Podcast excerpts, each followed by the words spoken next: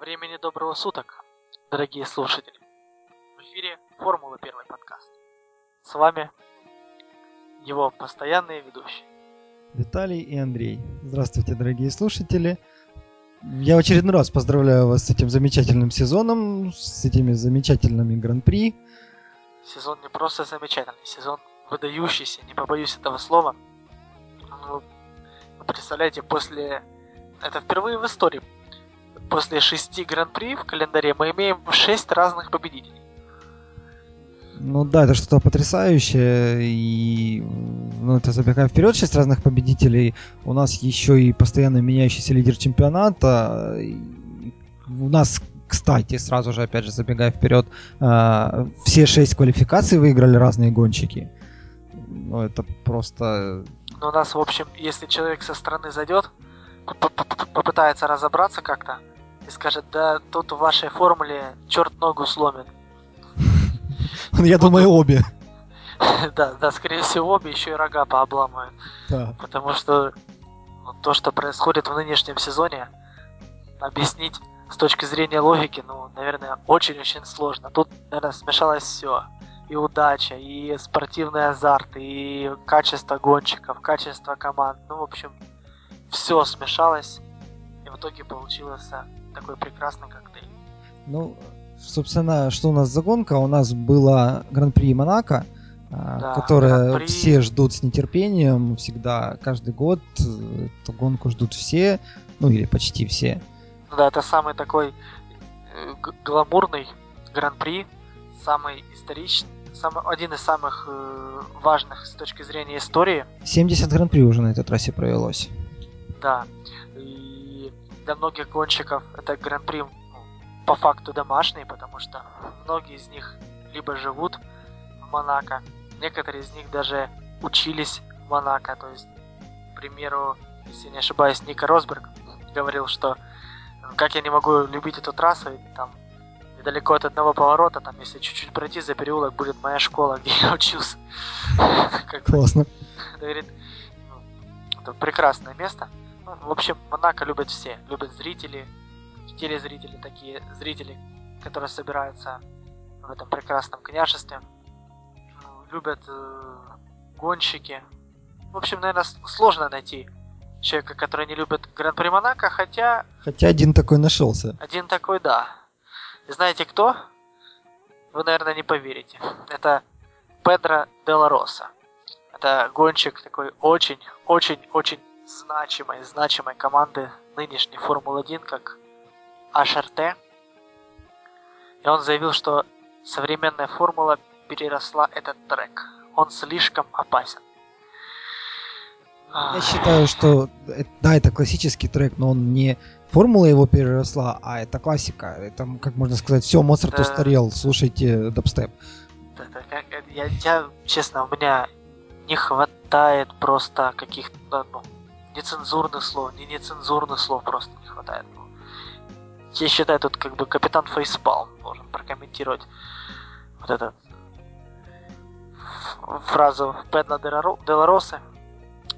Ну, в общем, Насчет будем Педро- ему уподобляться. Насчет Беларуса хочу сразу просто пояснить, ну как бы, э, да, он сейчас не в самой значимой команде, э, но он долгое время был тестером, постоянным тестером Макларен, даже пару раз его выпустили на трек, и он себя очень ярко в те моменты показывал. В принципе, его нельзя назвать плохим гонщиком, он уже гонщик с очень большим багажом опыта, и мне как-то странно такую фразу от него слышать. Но тем не менее он такое сказал, и я не знаю. Э- этой Ему нет фразы- оправдания. Ему, да, ему действительно нет оправдания. Ну, как бы... Вообще, вот, э, на мой взгляд, роль слабых команд в современной формуле довольно спорная, но ты, помню, Я вот, да, Хотел по этому поводу высказаться. немного рассказать. А, просто вот э, те, кто следит за формулой, все помнят такую замечательную команду, как Минарди. А, нынешнюю Торо Росса.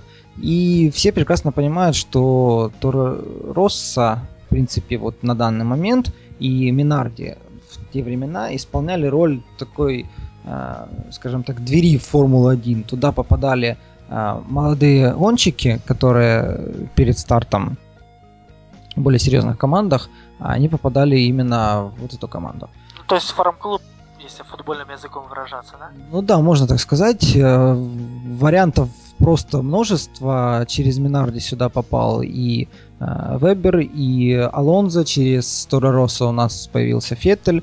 Э, то есть целая куча гонщиков. Но вот Торо Россо на данный момент ближе к средним. И тем не менее они все остались той же дверью.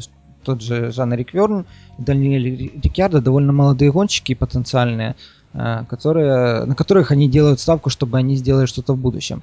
А что делают вот эти вот отставшие команды, которые Ашарте, э, Маруся и Катерхэм. Но Катерхэм, мне кажется, все-таки как-то пытается хоть что-то делать. Катерхэм... Давай, давай чуть-чуть от, отодвинем их. Мое... Нет, понимаешь, Катерхэм, они глобально говорят, что мы вот хотим в лидеры, и все. А, ну, мне кажется, стоило бы им хотя бы одного гонщика брать изначально более молодого, то есть каждый год а, менять. Виталик Петров ну, не сказал бы я, что он молодой. Я, я искренне рад за то, что он остался в формуле, но мне кажется, что э, им нужен, ну все-таки пока эти команды того уровня, э, они должны быть этой дверью в формулу, э, в том числе и Катерхэм. А, ну хорошо, допустим, Катерхэм мы отодвинем. Дальше смотрим. Маруся, у нас Тимоглок и Шарпик. Ну, тоже Тимоглок уже опытный, он себя уже показал. А Шарль Пик, он себя, он новый гонщик, но вот все равно я не вижу вот этого того, что они являются этой дверью. Ну, знаешь, я бы, я бы сказал, это скорее не дверь, это какая-то то ли узкая щель, то ли я даже не знаю, какое-то это... окошко, форточка, потому что... Просочиться вот, очень тяжело, это правда, ну, именно поэтому... Из таких команд, ну, э, я считаю, что для того, чтобы молодая команда была дверью для каких-то пилотов, дверью в мир формулы, то она хотя бы должна обладать ну, более-менее средней машинкой. Не-не-не. Но, но те ну... самокаты, которые... Э... Не, не, не, речь не об этом. Те же самые Минарди в тех годах, они очень плохо себя... Ну, это была слабая команда, откровенно. У них мог пройти сезон, и не, не заработали ни одного очка или одно очко. Э, ну, то есть та же ситуация, ни одного очка не заработать. Э, это то же самое. И одного они... не заработать или с трудом финишировать в считанных рейсах. Это и такое было, и такое было. Э, суть в том, что по ним видно было, они привели этих великих гонщиков. Я не вижу сейчас вот в этих Ашарте и Маруся того, что они приведут тех гонщиков кого-то. А Шарте я вообще молчу. На Рейн Картикиян и Педро Делароса. Педро Делароса уже явно не молодой гонщик потенциальный. А Рейн Картикиян, ну, может быть, ну, я пока сильно сомневаюсь. Может быть, я не знаю, мне кажется, там ничего и не может быть как-то. Вот. То есть э, они принципиально отметают роль, которую должна играть роль молодых команд. А, и получается, что вот именно поэтому, мне кажется, их стоит называть вот этими пылесосами и лежачими шиканами, потому что они не выполняют роль.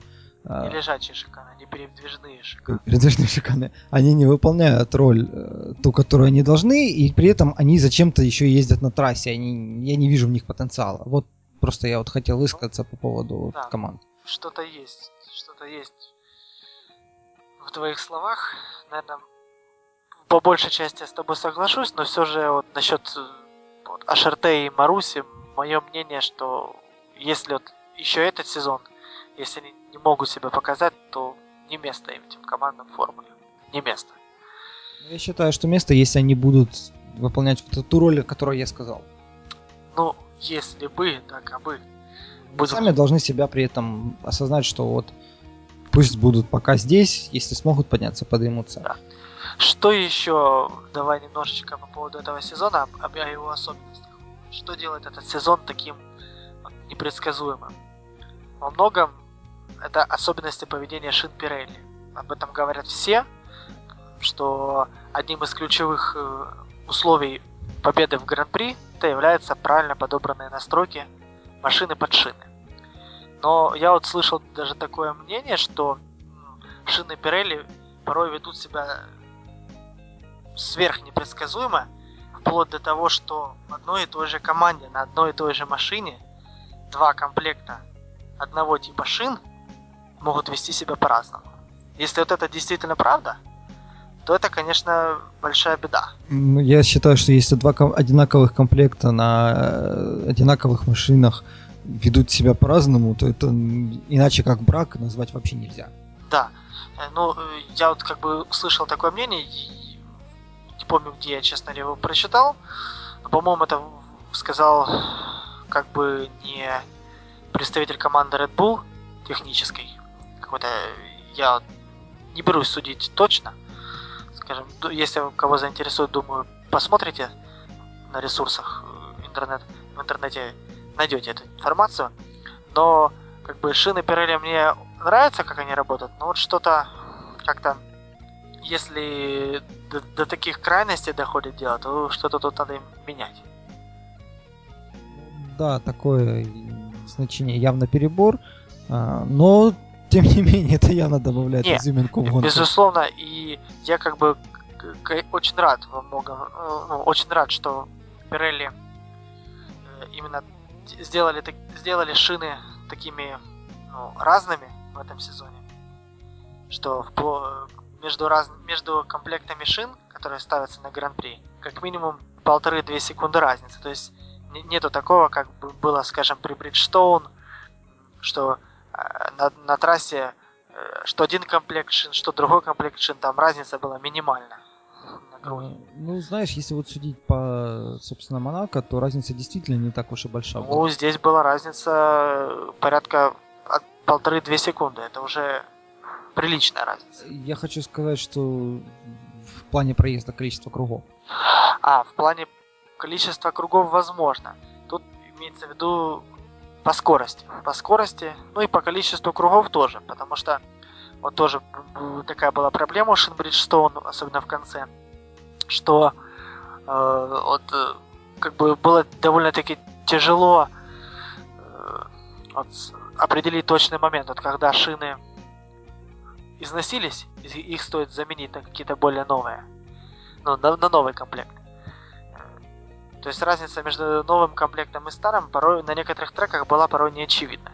Сейчас тут уже явно видно. Ошибся буквально на круг с заменой шин, потерял очень много времени на круге.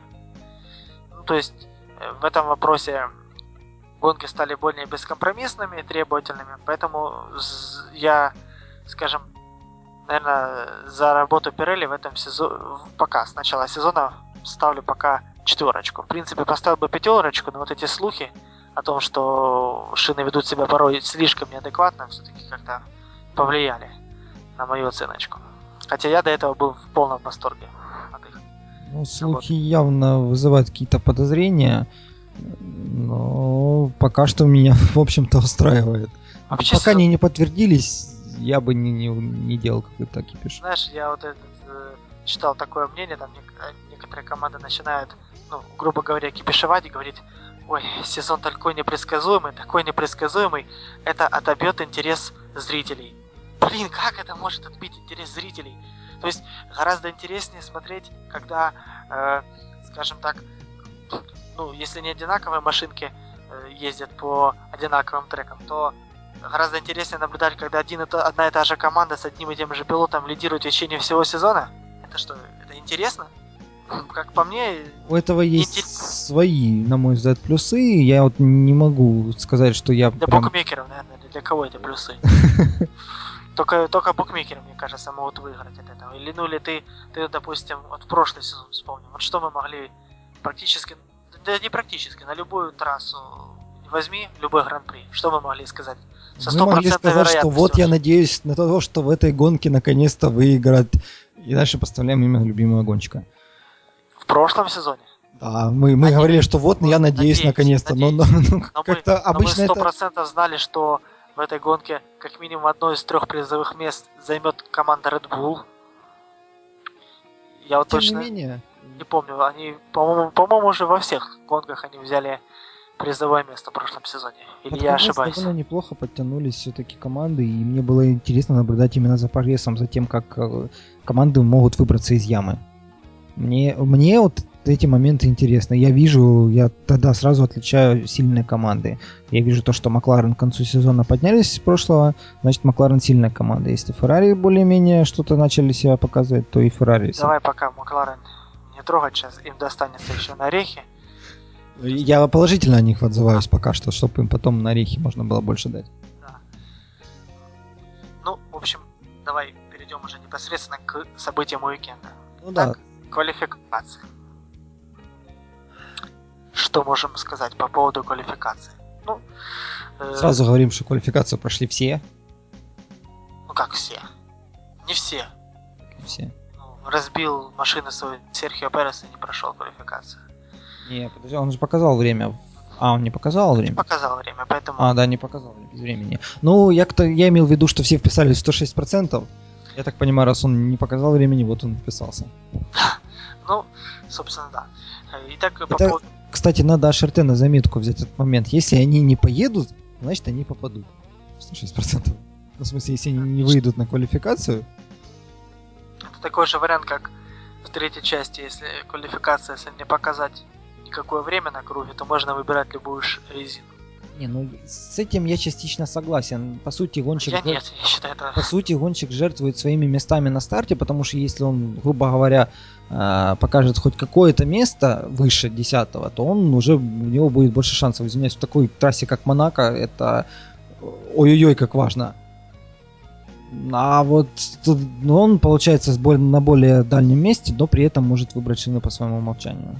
Мне кажется, что в этом есть какой-то э, баланс. Ну, в общем, что можно сказать по первой части? Кроме аварии Серхио Переса, который не справился с машиной в одном повороте, вылетели Картикиян, ну, в принципе, все привычные, никаких сюрпризов таких нет, там вылетели Картикиян, Шарль Пик, Делароса, Глок, Петров и Ковалян. А вот уже... То есть Каттерхэм, Маруся, Шарте в полном составе и Перес. Да. Ну, в общем, не- без сюрприза. А вот уже вторая часть квалификации пода- подарила нам довольно-таки интересные моменты.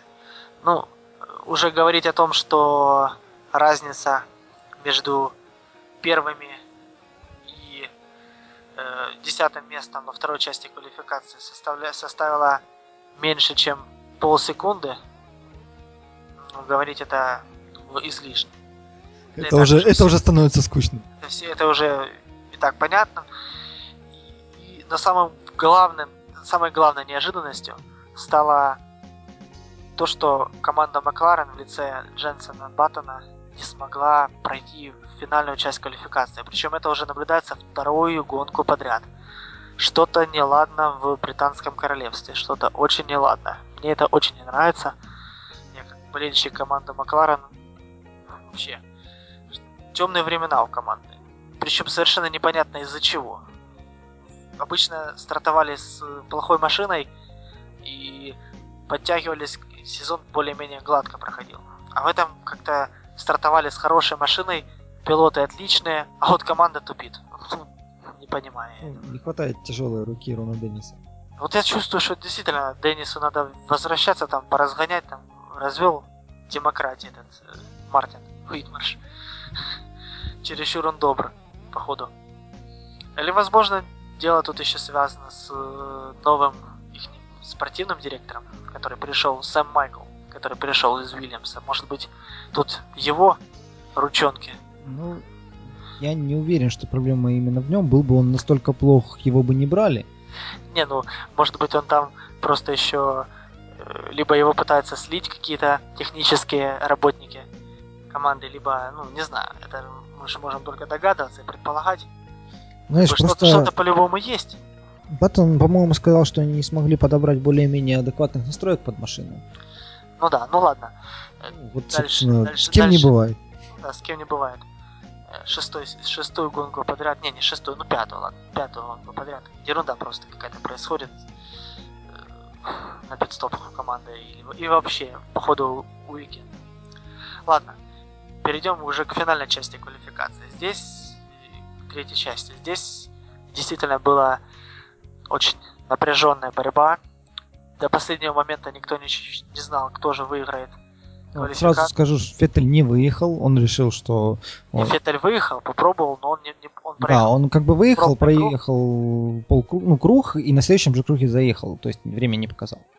Да, ну, видимо, команда просто посчитала, что как бы, нету смысла тратить шины. Попробуем мы в гонке себя Ну, показать. Учитывая результат Вебера, я хочу сказать, почему бы Феттелю и не было бы выехать, он бы фини- финишировал квалификации, занял бы место на 4 выше и мог бы что-то показать лучше. Видимо, нету уверенности. Э, там сравнивала команда моего любимого телеканала Sky Sports. Они сравнивали, э, как себя чувствовал в машине Вебер и Феттель. Причем сравнивали это по, видеозаписи, то есть по прежде всего по положению рук пилота и то, как он как бы чувствует свою машину. Явно было видно, что, скажем, там, Вебер ну, доверяет машине на все 100, то есть там легкие непринужденные движения, а вот э, у Феттеля наблюдалась некоторая какая-то вот тяжесть, то есть, э, как предположили они, что все-таки что-то не позволяет Феттелю на 100% доверять машине своей новой. Ну, все может быть. Ну и похоже, в общем-то, что с квалификацией так как-то так и вышло. Кстати, Феттель, заметь, это уже, по-моему, тоже вторую, вторую, вторую гонку подряд Феттель на квалификации... Не выезжает, не показывает времени, чтобы взять тяжелые шины, тяжелые, жесткие. Ну, чтобы взять шины на свой выбор, Ну да. Э, далее. Кстати, как же мы забыли такое сказать. Во второй части квалификации действительно сенсация произошла. Филиппе Масса прошел в Q3 это... Ну, я думаю, ты сильно уж усугубляешь, но да. Это большая, все-таки на самом деле, масса, как бы, возможно, в нем открылось то ли второе дыхание, то ли э, он решил, что безвольно просиживать место в команде Феррари, даже не попытавшись побороться за, за право остаться в ней в, следующ, в следующем сезоне, было бы ну, глупо. Э, читал, что кто-то сказал, как бы не Джеки Стюарт, о том, что э, Масса еще поможет команде побороться за третье место. Хорошая, хорошая такая оптимистичный прогноз. Однозначно. Джеки Стюарда. Вот. Ну, самое худшее время в третьей квалификации, в третьей части квалификации показал Пастор Мальдонадо. Да, показал он. Герой предыдущей гонки. Да. Ну, надо заметить, что у пастора там он успел начудить на практическом заезде, заблокировав, по-моему, Пересон заблокировал, и за это был наказан стюардами еще 10 позициями на старте. То есть, как бы пастор имел э, ну, максимум мотивации для того, чтобы максимально выше финишировать квалификации и ну, минимизировать потери. Ну, судя по всему, не сильно он имел. Это, это не сильно этот стимул сработал. Э, восьмое место занял на квалификации Кими Ракинен.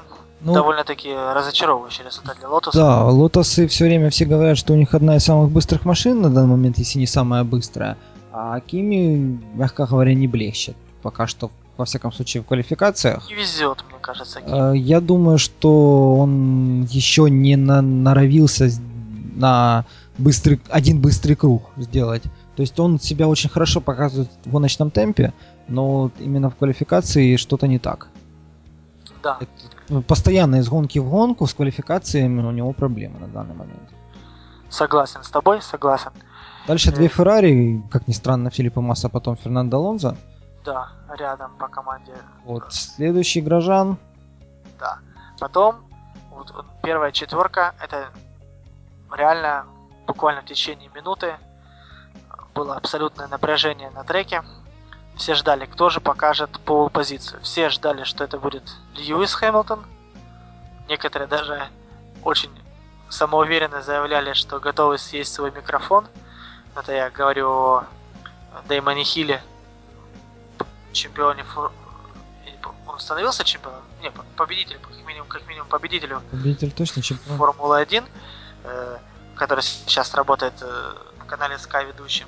Так он пообещал, что если Льюис не, не, не выиграет квалификацию, он съест свой микрофон. То есть Льюис занял четвертое место. Чемпион 96 -го года. Да, да, Дэймон Хилл тоже был чемпионом. Как-то я забыл это дело. И, в общем, пришлось сэру Дэймону или он не сэр? Не знаю, это уже... Пришлось, пришло, пришлось э, есть свой микрофон. Ну, благо ему подсунули подделку китайскую. Да, подсунули, ну ничего. Было бы, наверное, очень дорого для канала уничтожать технику и подрывать здоровье своего. Под, под китайской подделкой я подразумеваю вафлю. Третье место показал Ника Росберг. На команд Мерседес все-таки не сбавляет темпов. Казалось по прошлым гран-при, что темпы не сбавляют свои. Но нет, вроде нет. А, ну да, Росберг наконец третье место в общем-то квалификации. А, у нас теперь Red Bull, прям о чем я говорил, Феттель показ... не показал времени, а Марк Вебер аж второй. Поэтому, мне кажется, у Red Bull наконец-то появился очень нехилый потенциал. Да. А, и первое место, наконец-то. Самая большая сенсация. Оштрафованный. Ну, оштрафованный это позже. Главное, что... Шестикратный. Ну, э, оштрафованный он раньше, кстати, надо сказать. Да, оштрафованный он раньше. После гонки предыдущей. Оштрафованный, шестикратный. Угадайте, как его зовут? Неужели? Ну, я думаю, наши, зрители, наши слушатели уже знают, кто это. Это Шуми. Незабвенный Шумахер. Все-таки он показал, что еще есть порох в пороховницах. Дайте ему хорошую машинку, и он может показывать отличное время. Ой, я сильно извиняюсь, семикратный. Что-то ты... Да, я слышал, что что-то резало слух, но решил, ну, справишься сам. Э, ну, в общем, Шумахер мог бы... Все было бы еще лучше, если бы Шуми на прошлом гран-при не начудил, и попытался проехать сквозь Бруно Сену, но ничего уже не вернуть. Ну. Минус 5 позиций на, на треке, на стар, то есть на стартовом поле. И в итоге пол у кого? У Эбера.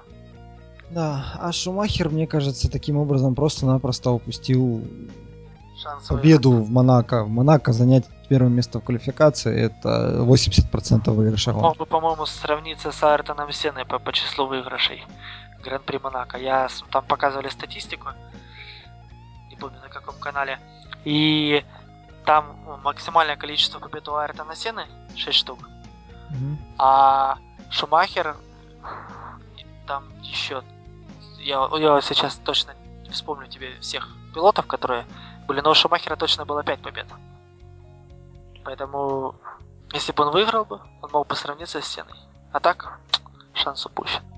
Ну да. Ну, видимо, что-то такое, как говорится, судьба отвела.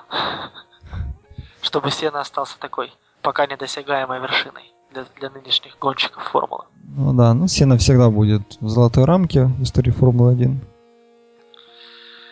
Ладно. Кстати, насчет Сена, я просто вспомнил, э, единственный рекорд, который, наверное, я не представляю, чтобы этот рекорд вообще можно было когда-либо побить. Э, у Сены э, процентное соотношение гонок и побед в квалификациях. Там, по-моему, за 70%. Что-то, что-то вроде этого. Ну, великий был пилот, выдающийся. Ладно, не будем о грустном. Давай поговорим о перед тем, как уже перейдем к событиям гонки, немножечко остановимся на, э, на еще одном очень известном пилоте прошлого, это Джеймсе Ханти. И тут можно провести некоторую параллель с пилотом нынешним, это Кими Ракинен. Он сделал себе специальный шлем для Гран-при Монако, подписанный с именем Джеймса Ханта. Тем самым Кими показал, что как бы вот кто для него ориентир. Сейчас про- происходят съемки довольно-таки интересного фильма. Я думаю, он будет интересен нашей аудитории. Фильм, будет наз... фильм называется «The Rush». Он повествует о противостоянии 76 года между двумя великими гонщиками, двумя великими характерами, между Джеймсом Хантом и Дж... Ники Лаудой.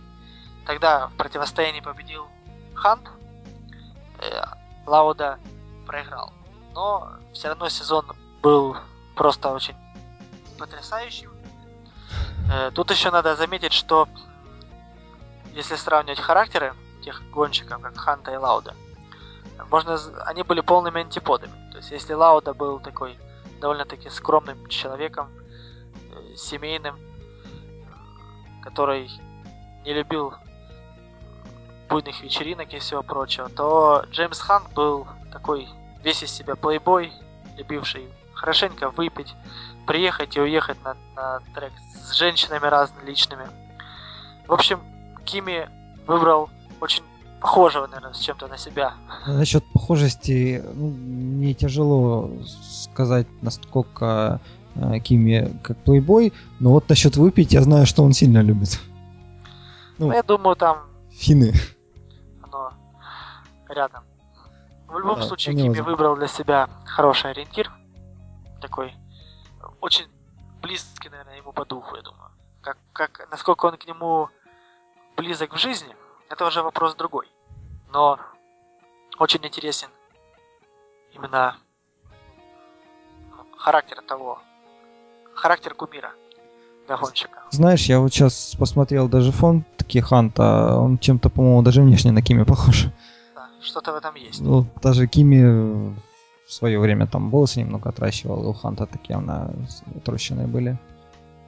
Да-да, есть что-то такое. Еще, допустим, если сравнивать, какие еще из у действующих пилотов, какие у, у кого ориентир. Вот, к примеру, у Льюиса Хэмилтона ориентир это Айртон Сена. И... Хороший ориентир. Хороший ориентир, и мне кажется, наверное, что-то тоже у них есть общее в характерах. Такая вот стремление, бескомпромиссное стремление к победе и многое чего. В общем... Если я ничего не путаю, Феттеля ориентир Михаил Шумахер. Интересно. Возможно и нет. Ну, насколько мне известно, Феттель когда-то высказывался в каком-то из интервью, что он попал в Формулу-1 на пике вот этой популярности гоночных спортов, когда Шумахер брал титул один за одним. И вот именно в, какие-то эти моменты, и, или когда он просто стал популярным, это, наверное, даже раньше было. Вот. И вот на, на, на этом пике он, Шумахер для него был реальным героем. Ну, вполне можно поверить в это. Ладно. Давай Собственно, уже... переходим к гонке. Да, переходим уже к гонке, к событиям. Гонка была, ну, во многом классической, классической гонкой в Монако. Это, Что это стопроцентная классическая гонка в Монако. Это паровозики. Это паровозики, это сейфти кар обязательный. Ну, практически да. обязательно, да. Э, в начале причем, сейфти кар, в начале. Э, тоже классика. Э, что еще, кроме паровозиков? А, э, Ожидание дождя. Ожидание дождя. Да. Ну, самое ну, такое паровозики, и вот это, это, это именно то, ну, чего я... Сама атмосфера. Да. Как говорится, если, если спросить, по-моему, Марк Вебера спросили вопрос, э, что, что вы можете назвать лучшим в Монако? Он ответил, Монако. Как бы, что лучше в Монако? Само Монако.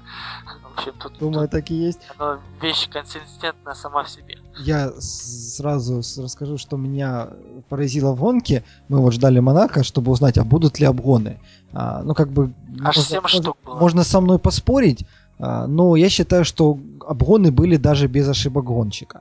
В частности, у нас Перес засветился несколько раз в течение гонки. Он в жесткой довольно-таки борьбе, фактически выпихивая гонщиков с трассы, но все-таки совершал обгоны. Да, но обгонов было немного, 7 штук. Но... Очень немного. Э, положа руку на сердце, разве Гран-при Монако мы любим за обгоны? Да их тут практически не бывает. Ну да. Они как бы, конечно, как изюминки в торте, то есть э, редкая наметка, добавляет какого-то вкуса. Но Гран-при Монако шикарно даже без них. Что запомнилось? Давай.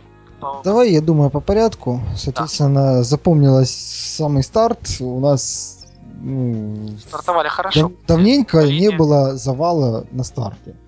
Ну, первая линия хорошо стартовала. Первые линии стартовали хорошо. Проблема случилась на уровне Гражан Шумахер да, там произошло такое неприятное столкновение, и горожан в очередной раз завершил гонку, едва ее начав.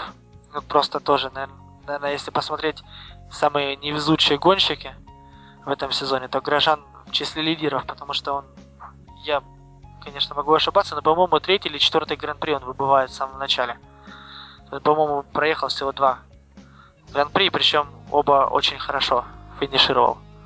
Ну да, два гран-при он поехал хорошо, а до этого у него постоянные сходы. А знаешь, вот после гонки я посмотрел статистику, э, у нас лид два, ну как антилидера, которые проехали наименьшую дистанцию за сезон. А, это Шумахер и это Роман Грожан. Роман Грожан за сезон проехал всего-то 940 километров с мелочью. Это ну, приблизительно дистанция трех гран-при. А Шумахер какую-то тысячу всего лишь. Да? Ну, то есть, считай, они проехали по половине дистанции по сравнению с тем, сколько должны были. Печально, конечно, печально. Но все равно, как бы, э, тяжелые времена сильные, сильных людей делают еще сильнее. Я думаю, что это все-таки эти сложности помогут укрепить э, дух пилота, дух, дух, дух к борьбе у Романа Горожана, ну а Шумахеру, в принципе, тоже, я думаю, он понимает, что... По-моему, сейчас только занимается тем, что борьбой с тем, чтобы что-то, знаю, всем доказать, себе доказать. Да. Ладно, поехали дальше.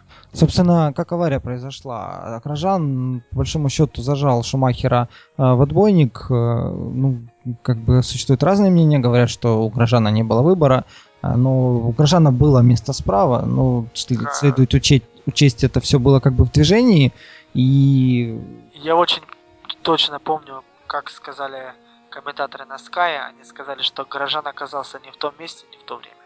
Ну, можно так с этим согласиться, потому что я считаю, несмотря на то, что у Кражана было место, а, он не виноват в этом, это чисто гоночный инцидент. Ну да, поэтому как бы никого не штрафовали, ничего. Ну, да, соответственно, случилось, случилось. сам Грожан вышел, Шумахер каким-то чудом продолжил гонку. Вот. Да. А я Грожан споткнулся сразу же Кабаяши. Вот. Ну да, для команды Заубер очень вот так... удачно сложился для нее Гран-при Монако, так хорошо они Вообще, на мой взгляд, очень интересно, вот он об него споткнулся, вот он его практически полностью проехал, а, и задним правым колесом зацепился, соответственно, заднее правое колесо, левое колесо Грожана. Вот в тот момент, в самый-самый последний момент он его все-таки зацепил и подпрыгнул. Обидно, досадно, но бывает. Но говорю, чуть-чуть э, сбился, что команда Заубер, к сожалению, этот уикенд для них сложился не самым лучшим образом. Оба пилота, если я не ошибаюсь, не смогли финишировать. Или, или, или Перес все-таки финишировал. Нет, Перес не финишировал, по-моему. Заубер все сошли. Перес финишировал 11 А, ну 11 он финишировал за очками. Ну, То есть... За пределами да, без очков. пределами очков. Ну, в целом провальный, провальный уикенд. Бывает. Да, а Кабаяши, соответственно, вылетел. Ну, вы, вылетел. На шестом круге. Не так, не так уж и долго он проехал. Да. Далее, что, что еще запомнилось нам? Следующим. Ну, соответственно, у нас на первых же кругах сефтикар, там же, также, там же вышел Пастор Мальдонадо, а, там же вышел Педро Делароса с поломкой заднего антикрыла. Вообще, ну, Гран-при Монако всегда собирает щедрый урожай на... На сходы. На сходы, да. И, в это, и этот уикенд не был исключением. Всего сошло у нас, если не ошибаюсь, 9 пилотов. А, да, у нас сошло... Да, 9 пилотов. Кстати, Баттон как бы квалифицировался, но он не финишировал в гонке. Квалифицировался он с отставанием 8 кругов. Далее. Потом пошла череда пидстопов. И вот здесь, здесь когда начинаются пидстопы, в нынешнем сезоне мы знаем, какая команда начинает феерить. Феерить. Ну, знаешь, мне кажется, что ты слишком скрупулезно относишься к Макларен. Ну, знаешь, знаешь лю- пьешь, значит, любишь.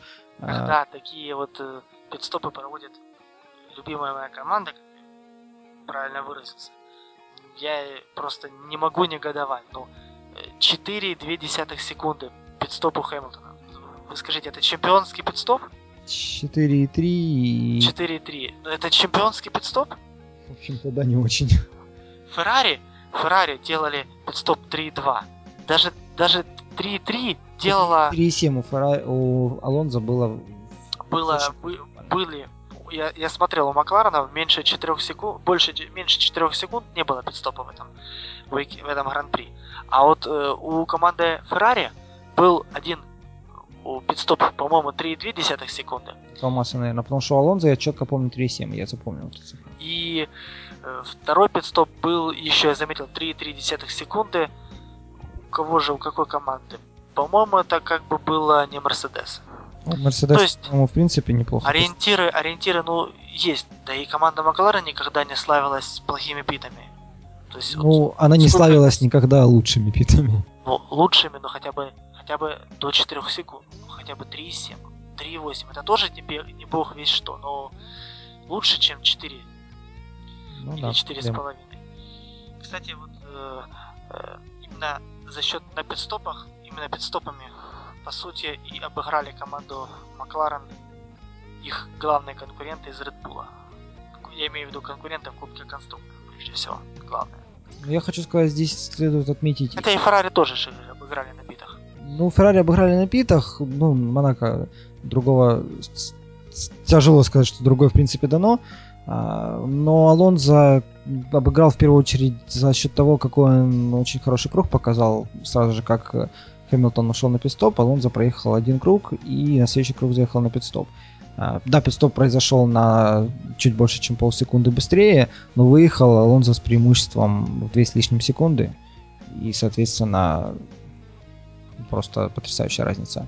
Еще у Хэмилтона были претензии к своей команде, потому что э, он, он по радио еще говорил, что после того, как он заехал на пидстоп, ему попроси, ему э, механики там посоветовали переключить машину в какой-то режим, и она стала вести себя неадекватно. Он задал вопрос, типа, ну что же вы делаете, как бы. Ну да, вы же должны момент, мне помогать, а не, а, не, а, не, а не портить. Все. Ну, в принципе, резонно. У Льюиса уже, наверное, начинается в некоторой степени какая-то такая злость спортивная. Да, по подоку уже ходят слухи о том, что он что его хотят видеть в Феррари или в каком-нибудь Red Bull. Хотят его видеть или не хотят, его очень хочет Макларен оставить. Но если Макларен будет э, ну, до конца сезона они не справятся, то... Знаешь, это... я вот э, оцениваю, как бы стараюсь относиться более-менее непредвзято к гонщикам, э, но я вот вижу, что в Макларен сейчас, по-моему, идеальный состав, в принципе. И я на месте Макларен бы руками ногля... ногами цеплялся за обоих гонщиков и оставлял я состав согласен, таким. согласен, что состав идеальный. И Макларен действительно ходят слухи, что они хотят его сохранить, ну, едва ли не любой ценой. То есть одно время ходили слухи, что Хэмилтона там типа маленькую зарплату предлагает, но потом и за счет этого ступор. Но потом всплыла такая цифра, что Макларены хотят предложить Льюису за 5 лет 100 миллионов фунтов. Ну, я думаю, это очень щедрое предложение. И если оно действительно существует, ну, и команда будет себя хорошо все же покажет. Да даже если и провал какой-то, все равно Льюису стоит задуматься. Ведь это команда, в которой как бы он вырос, которая привычность, с которой они прошли огонь и воду. Даже медные трубы прошли. Не знаю, сложно Как судить. Кстати, цифра, которую ты назвал, на данный момент очень большая. А, ну, как вспоминается, конечно, сезоны, когда рекордом было 33 миллиона, которые зарабатывал Кими Райконен. Тоже долларов, это фунтов. То есть... Ну, то есть цифры, в принципе, даже сравнимые. В общем-то, очень-очень даже близко. Ну, а, а, а почему бы нет? Вообще существует несколько ну, вариантов. Скажем, Мартин Брандл, он написал целый материал такой на, на своей страничке. Она заглавила как четыре варианта для Льюиса. Ну, варианты, в принципе, очевидны. За вариант Red Bull довольно-таки ну, сомнительный, кажется, вариант с моей точки зрения. Вариант Феррари еще более сомнительный. Ну, потому что с Алонзо они уже э, прекрасно ладили в кавычках. Ну да, они, я думаю, под дулом пистолета не пойдут вместе. Да. Ну, хотя кто его знает. Ну, я, я тоже я надеюсь, что этого не случится. Вот самая такая опасность это Мерседес, мне кажется. Вот. Просто у Льюиса очень хорошие связи с Мерседесами, и как бы если я думаю, если вдруг что-то Льюиса не будет устраивать команде Макларен, то он перейдет в Мерседес. А, ну, интересная мысль. Мерседес себя в этом сезоне неплохо показывает, хотя в прошлом бы сезоне я бы я бы отговаривал Хэмилтона сюда идти. Но в этом ну, сезоне Мерседес явно показывает потенциал. Да, ну посмотрим, куда он пойдет. Кстати, еще такой очень любопытный момент произошел после самого Гран-при. Забегая наперед, Думаю, не секрет уже, что выиграл эту гонку шестой пилот. Уже шестой по счету это был Марк Вебер. Да, команды, к сожалению, у нас повторились. Повторилось все же, но это не суть важно. Но состоялся такой, немного перебросили словами с Баттоном Вебер. Э, Баттон подошел к Веберу и спросил, типа, «А как, ну, поздравляю, э, каково это выступать э, в команде с лучшим гонщиком Формулы-1? А на что ему Вебер ответил, я не знаю, с Льюисом еще никогда не катался вместе. В общем, обменялись такими любезностями. Да, молодец. Э, поэтому, в общем, любопытный значит, момент был. И приятно. Приятно, когда вот в формуле такая очень, можно сказать, теплая семейная атмосфера практически ну, между командами, между пилотами, несмотря на непримиримый дух соперничества. Вебер, по-моему, очень красиво ушел от ответа и при этом да. сделал комплимент, можно сказать. Ну как, э, действительно, мне кажется, два самых лучших гонщика в нынешней формуле это э, Льюис и Феттель. Знаешь, вот смотрю я на Red Bull и Макларен и понимаю, что там все гонщики хорошие, хорошие самые классные. Хорошие, но на мой взгляд все же лучше двух. Ну, Баттона я бы отнес сюда, Вебер может быть чуть-чуть дальше, и в эту компанию я добавил Алонзо. Вот как минимум 4 гонщика здесь просто должны быть. Ну, возможно, возможно. Ну, ну и Райконина туда же. Райкин, ну тогда уже Шуми, и Шуми тогда уже давайте. Шуми... Ну, по историческим заслугам. По историческим заслугам, да, добавим. Ну, в общем, у нас ну, в общем, все клуб, клуб чемпионов, да. Клуб чемпионов 6 штук. Не зря, что говорят, что если человек выиграл чемпион Формулы-1, стал чемпионом, то все, он писал свое имя в историю, он, он уже лучший гонщик. Да. И ладно, вернемся все-таки к гонке по поводу, мы, коль мы так вот уже... Да, то, что я хотел сказать, э, мне очень понравилась техника, тактика э, Red Bull в плане Феттеля. Феттель... Шахматисты, просто гроссмейстер. Да, они обыграли всех именно на тактике. А именно Феттель стартовал на жесткой резине. А, подожди. На жесткой. Феттель? Э, я, честно, не вспомню тебя. Сейчас, момент. А, да-да-да-да, он стартовал на жесткой, просто SM. Э, как жесткой, на софте. Ну, на софте, да, но мягкая суперсофт. Это меня сбило, в общем. Вот, поэтому, да, он, он стартовал на более жестком комплекте, вот так вот. Компаунде, ну да.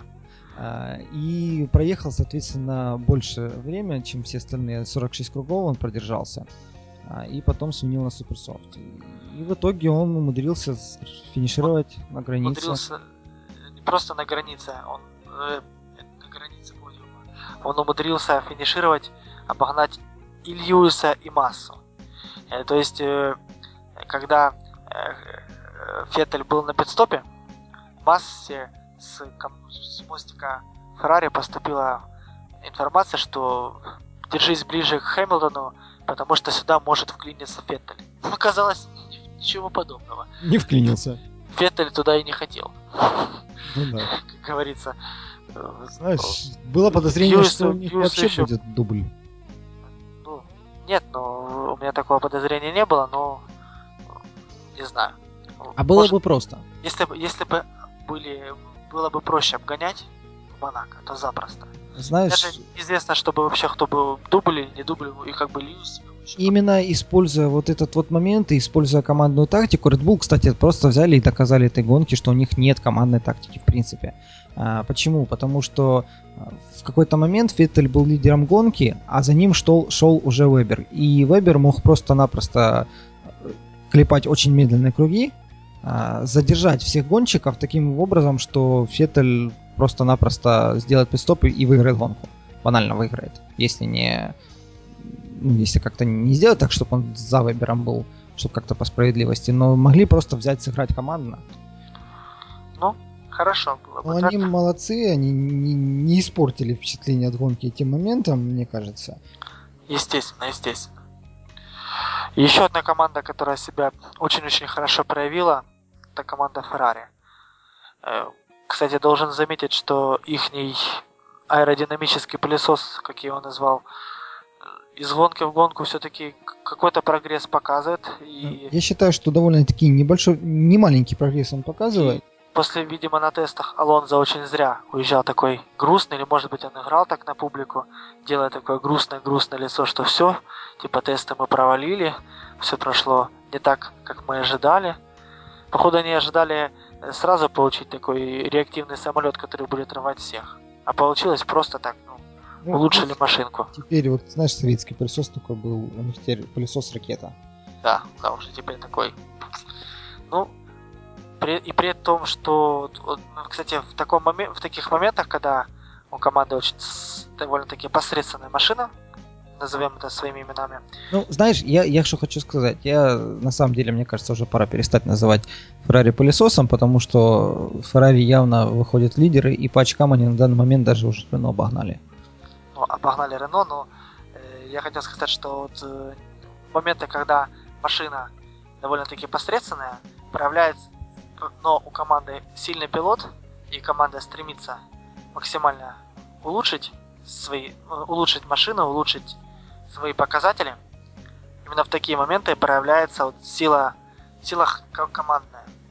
На, то есть Алонзо во, во многом вытягивает всю команду, и команда старается следовать за Алонзо. То есть в этом плане тут он себя, тут, при всем том, что я ну, довольно-таки ну, не очень скажем так, отношусь к Колонзо как личности, но как гонщик он, э, он все-таки великий пилот.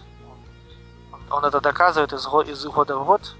И этот сезон тому просто подтверждение. То есть, имея такую вот машинку, скажем так, посредственную, он умудряется после шестого гран-при возглавлять турнирную таблицу. А знаешь, что многого стоит. Алонзо единственный, по-моему, гонщик, который заработал очки во всех гонках. Это тоже ж мастерство да, это большое мастерство на самом деле, и это просто обозначает, что он заслуженно занимает первое место. Да. В общем, команда Ferrari показывает пример Макларену, как нужно работать. Ну, Макла... э, Ferrari и Red Bull, собственно, на данный момент являются эталоном по тем, как они срабатываются. Да, а вот, вот третье, как, как Макла Маки, почему-то имея классную машину, имея классных пилотов, ну, как-то умудряются на командном уровне проигрывать. Не, непонятно мне это. Причина непонятна. Ну, вернемся. А, насчет массы, и Масса умудрился даже полидировать в гонке. Да, это было, по-моему, на 30-м где-то круге, в середине. Да-да-да, это получается моменты, когда все уходили на пидстопы. А, Масса ушел на пидстоп на 31-м круге, то есть это было и после Алонзы, и, и после Росберга, и после Вебера. Но Феттель на тот момент был до него. Соответственно, Масса умудрился пролидировать, по-моему, один или пару кругов. В общем, забавно. Да. А, еще у нас, собственно, главная интрига гонки это все ждали дождя. Да, да, ждали все дождя. И, кстати, вот во многом ожидание дождя подпортило гонку Льюиса. Ожидание дождя подпортило гонку Кими. Я хотел рассказать о паровозике. Вот, вспоминаются предыдущие сезоны, когда у нас был Трули, и у нас собирались паровозики Трули, так называемые. Когда обогнать его никто не может, а догнать догнали. Ну да. Вот, Деррисона в тот момент просто не существовало, поэтому никто обогнать никто не помочь не мог. Вот. И получается, в середине э, гонки на круге 27 уже ждали дождя, а Кими ехал седьмой. Его догнал Шумахер и некоторые другие гонщики. И, соответственно, ну, Монако обогнать никаким образом нельзя. А шины у Кими на тот момент уже довольно-таки износились. Сработала та самая химическая реакция, хваленная у Пирелли, которая изнашивает шины еще больше, и время на круге начало ну, просто катастрофически падать. А Кими все ехал и ехал, и не пытался заехать даже на пистоп, потому что они ждали дождя, чтобы сразу поставить дождевую резину. Ну, в итоге нервы не выдержали, дождь так и не пошел. Ну что, да, такое бывает. Ну, в, в нынешнем гран-при было два паровозика, которые я запомнил. Это был паровозик Кими, опять-таки, ждущего дождя, и паровозик Вебера, который не хотел уступать лидерство. Логично. Ну, совершенно логично с его точки. И ну, дело в том, что это было уже под конец гонки. Ну да, паровозик собрался знатный. Ну, Пять машин, по-моему. Да, 5 машин, ну, грубо В говоря, пределах по-моему, трех секунд это 6 или 5 машин в пределах 3 секунд. Это самый плотный э, результат финиша за не помню сколько лет. Ну, вот это вообще здорово. Для, для, тем более для Монако это Пять просто лучших гонщиков разделили 4 и 1 секунда. Это а, самый плотный в истории спорта э, рекорд. Это сам- самый плотный финиш в истории формулы, в принципе. вот. Здорово. Опять же показывает неординарность этого сезона. К- какой сезон у нас рекорд из гонки в гонку просто? Так вот, перед концом света, что ли? Нет, спасибо, не надо. Да понятно, я же шучу. Вот. Тролли просто толсто. Да, один из спорных моментов в гонке. Перес. Значит, Спорная, ну, ну, гру- и- такой грубоватый. Я хочу отметить сразу, что у нас Перес ехал, в принципе, эту гонку очень грубо. А, Он обгонял гонщиков, э, фактически вытискивая их каким-либо образом, а, давая им при этом, ну, гонщики при этом срезали, а он, ну, должны были ему уступить. Он, соответственно, выходил вперед. Но, по- по-моему, один или два раза он даже сам уже, соответственно, за то, что гонщик срезал, а он все равно смог выйти вперед. Да, но ему, у него была проблема, он очень не вовремя, точнее, не, не, не то, что не вовремя, он слишком поздно решил заехать на питлейн, и получилось, что очень ну, практически вплотную к Кими. Ну да, Перпендикулярно ему поехал на пит. Если это- затормозить. называть, э, как бы так как это назвали бы на дороге, на обычном транспорте, то это называется подрезом. По- По-другому Ну, это просто да. назовется. Из-за этого вполне справедливо был наказан. Он был наказан проездом по питлейн. И, соответственно, Стандартное наказание сейчас, если по ходу гран-при. да. Э, что еще интересное запомнилось по ходу? Еще я вспомнил момент, вот сразу старт, Грожан Шумахер. А, Грожан, соответственно, остановился фактически посреди трассы, и многие срезали вот первый поворот. Первый поворот там, как бы, его можно проехать справа, и буквально половина гонщиков проехала справа от Грожана по этому повороту. Но они бы не поместились просто-напросто слева. А, ну и стюарды решили поразвлекаться, посмотреть, что же там было. Да, по-моему, довольно-таки, Ну, просто ну, извиняюсь, было- идиотское решение Стюард- брать и смотреть на это. Ты понимаешь, ну, вот, честно, ведь на Гран-при Монако бывает, что так вот в дрему гоняет, если так вот. Ты, оно красиво все, замечательно, ты всем сердцем любишь этот уикенд, но э, смотришь и в дрему, в дрему вгоняет монотонная э, езда. Ну, Наскаром попахивает. что-то в этом есть. Это вот те самые паровозики обычно портят. Да-да-да. А, ну, Но они похоже, портят, что... они, скажем, добавляют свою изюминку, скажем. Это если бы это было в Валенсии, то все бы сказали, ну фу, ну что это за гонка, какой ужас. Как это Монако, это все замечательно. Да, да. Вот. Ну, соответственно, стюарты у нас тоже засыпали. И... Время от времени просыпались и думали, «М, что-то тут было, давай-ка посмотрим. Да, и рассматривали различные инциденты. И вот это вот один из тех инцидентов, которые, на мой взгляд, просто не, не нужно было рассматривать, даже задумываться об этом. Тем не менее, не рассмотрели. Они рассмотрели и сказали, что никто не будет наказан. И я бы представил вот эту вот картину, когда у нас из 20 гонщиков на трассе 15 заезжают на пенальти и отъезжают просто. И Нарейн Картикян внезапно вырывается в лидеры. Ну да. Вот это было бы счастье. Интересно, сколько бы секунд он продержался потом под натиском. Хотя в Монако, у него Монако, был я бы шанс, у него был бы шанс. большой шанс, огромный. Это было бы вообще, вообще просто. Потому- Упустили они шанс, упустили. Целом, уже перейдем к финишу. Что там, финишировали у нас? Ну, на финише у нас таки сошел Баттон. Я хочу Да. сказать, что Баттон всю гонку боролся с таким гонщиком, как Хейки Ковалянин. Да, кстати, бывший, бывший, по сути, пилот, которого Баттон заменил в команде Да. Возможно, это тоже сыграло свою роль А. в борьбе. В тему о вот этих вот э, командах младших, из младшей серии Формулы-1, как хочется сказать, а, вот они Вторая лига, я бы сказал. Да, вторая лига. Вот конкретно Кеттерхэм а, заняли теперь лидирующую позицию в своей лиге а, благодаря вот этому 13 месту Ковалянина. Отлично, просто. Отлично. Ковалянин, кстати, был расстроен. Он, он был расстроен, он на самом деле был расстроен своим 13 местом.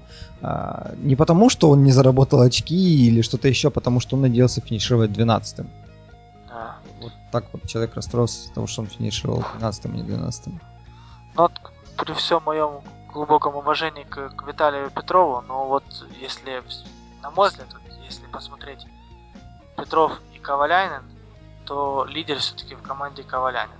Петров пытается бороться, но как-то у него, к сожалению, что-то не получается. Мне кажется, это принцип, что в формуле должен быть русский гонщик. Ну, должен. Должен был, безусловно, Вот пусть пока им будет Петров. да.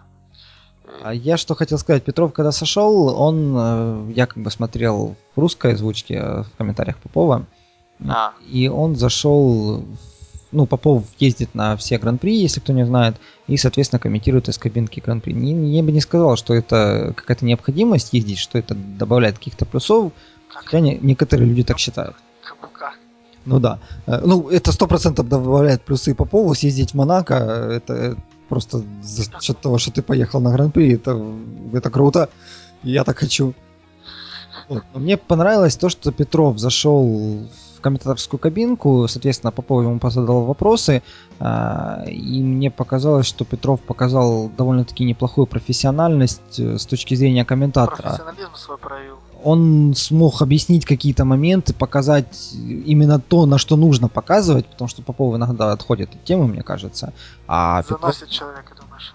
да, Петров не пытался отходить. Фактически Попов что-то рассказывает, рассказывает, а а Петров так через полминуты, а, что ты говоришь? Да тут вот, тут борьба, я смотрю на эту борьбу. Ну, То есть, э, по сути, во- возможно, э, команда ну, российское телевидение, по сути, может быть, сами того не желая э, или не ведая, начали формировать какую-то приличную телевизионную команду на, на уикенд. ну да, и, и я... вот- После завершения карьеры, мне кажется, для Петрова это был бы отличным вариантом. Мне кажется, это был бы просто потрясающий вариант. И я вот просто по Петрову понял, что это именно то, что нужно, что комментаторы должны быть бывшим, бывшими гонщиками, потому что они это все лучше видят, лучше понимают и могут объяснить, показать именно то, что, на что нужно смотреть. Я вообще очень желаю, чтобы это русское телевидение побыстрее выходило на такой на, на уровень на высокий уровень западных спортивных каналов вроде BBC и Sky и делали такой полноценный обзор уикенда, то есть э, с, с вылазкой по питлейну там. Пусть будут, э, скажем, ну, Петров может на английском языке говорить, переводить. Ну, то есть как-то решить эти вопросы, мне кажется, можно будет технически, но было бы, мне кажется, интересно посмотреть. Ну да. Ну, собственно, все-таки результаты финиша. Ну что, А, я уж сразу просто маленький момент. А, Я думаю, такой гонки больше в сезоне не будет. Это единственная гонка, скорее всего, будет, в которой стандартно был один пидстоп. да, При том, что были самые мягкие составы шин. да, интересно. Но, это, но все равно это не то уже, как было при Бриджстоунах. Помнишь, при Бриджстоунах Red Bull шутили, Да, что можно было с Монако поехать куда? В Испанию? В Валенсию, был. Ну да, да, да, был, была там шутка из Венгрии, по-моему, в Испанию. Ну, Не-не-не, из Монако, по-моему. или Из Монако. Монако куда-то поехать в следующую страну, и что можно было бы спокойно вот всю дорогу проехать на этих шинах, потом И гонку чего? провести, и ничего, никаких проблем. Шина как, как летая. Качественно. Можно поспорить. Ну, я думаю, что все-таки все, все-таки давай уже таки, надеюсь, Уже. перейдем к результатам. Да. А, Выиграл гонку Марк Вебер. Да. На подиуме с ним рядом были Росберг и Алонзо. Четвертое место Хветтель. Себастьян. Хэмилтон, ну я не могу сказать, что уч- учитывая результаты последних гонок, что это прям такой ужасный провал, но все-таки Хэмилтон пятый, а не на подиуме, я бы так сказал. Да, тем более, учитывая, что Хэмилтон квалификацию был третий на квалификации. То есть Да. два, две позиции по ходу гонки он проиграл. Проиграл во многом благодаря команде. Я не, не перестаю обвинять мою любимую команду, ну что ж поделать. А, Пусть исправляются. ну да, им нужно. Дальше Филиппа Масса, Педро Дире... Ой, Педро Диреста, Пол Диреста э, и Нюка Хи- Ник Хилкин, я уже заговариваюсь. Э, Вот, э, седьмой, восьмой. А, Кими Райконен девятый. Я, честно говоря, немножко даже удивлен, что он в очках. Довольно-таки... Вот после того пидстопа Не мне казалось, что он уже не дотянется до очков. Кими се- всегда в очках во всех смыслах этого слова. Ну да. Ки- Кими молодец, и да.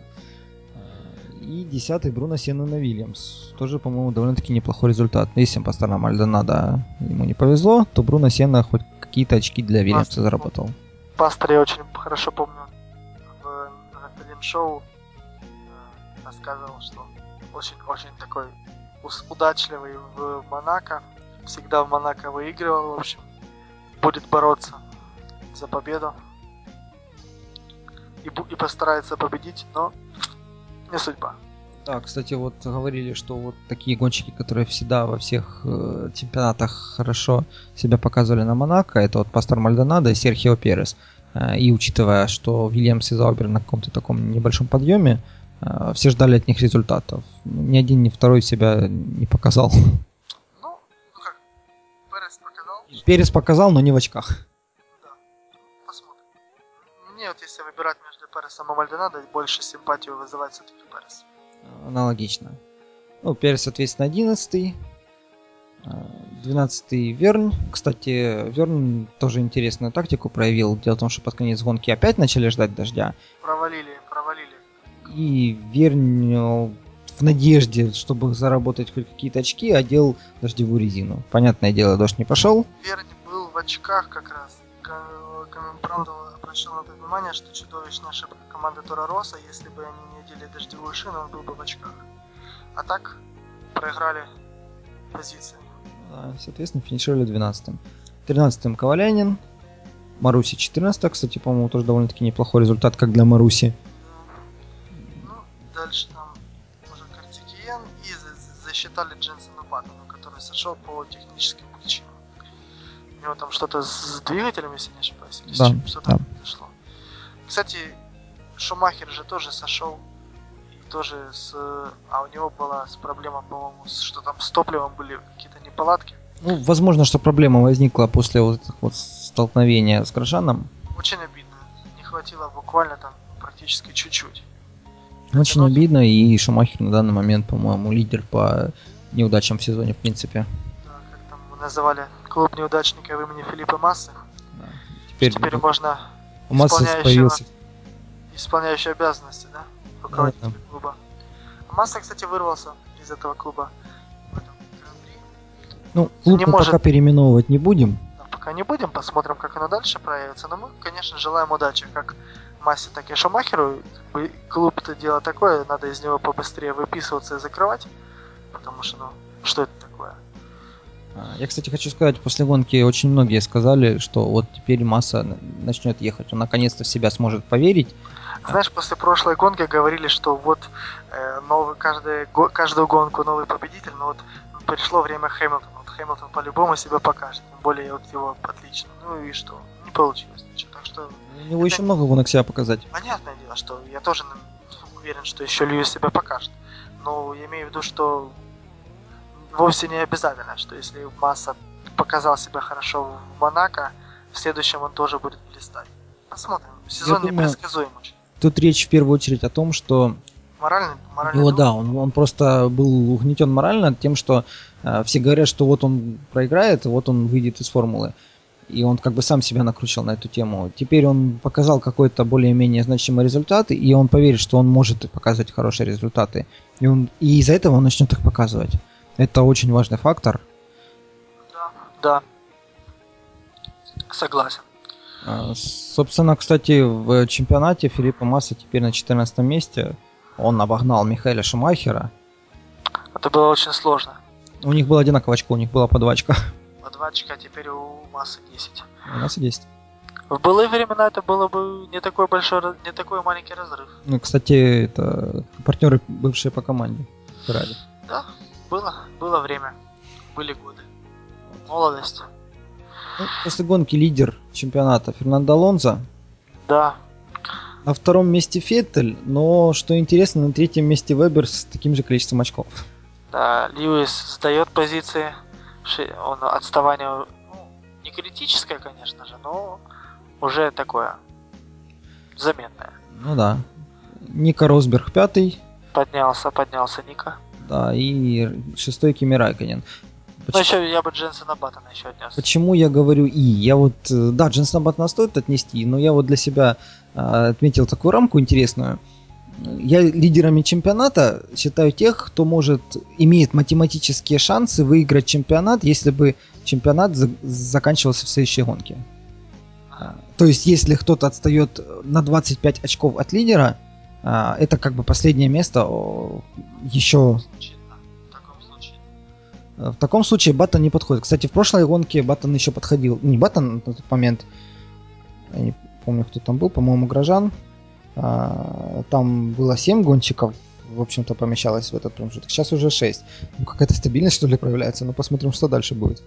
Да, посмотрим, что будет дальше. Э, В общем, сез- сезон у нас все более и более непредсказуем. Э, Вот. А насчет Кубка конструкторов, опять же, положение чемпионата. Red Bull в лидерах. Макларен ну, уже подотстала, что весьма обидно. Скудерия Феррари догнала по очкам Лотос. Да, в Скудерия поднимается. Но учитывая то, что Скудерия выиграла гонку в лице Алонзо, а Лотос еще не выигрывала гонки, соответственно, Скудерия впереди. Ну, да. Посмотрим, как оно пойдет дальше. Этот сезон я вообще не берусь предсказывать ничего. То есть, если в прошлые э, годы бывало, то можно было... Не надо было семи пядями во лбу обладать. Да в прошлом сезоне, особенно и в позапрошлом, можно было ткнуть пальцем в Гран-при, сказать, выиграет Феттель. С вероятностью в 70% ты угадывал. Да. Там букмекерские ставки, наверное, были один к одному. Скорее всего, как-то так. Вот. А, ну, мне кажется, что пора бы уже завершать. Мы, Да, наверное, да. уже даже затянули немножко.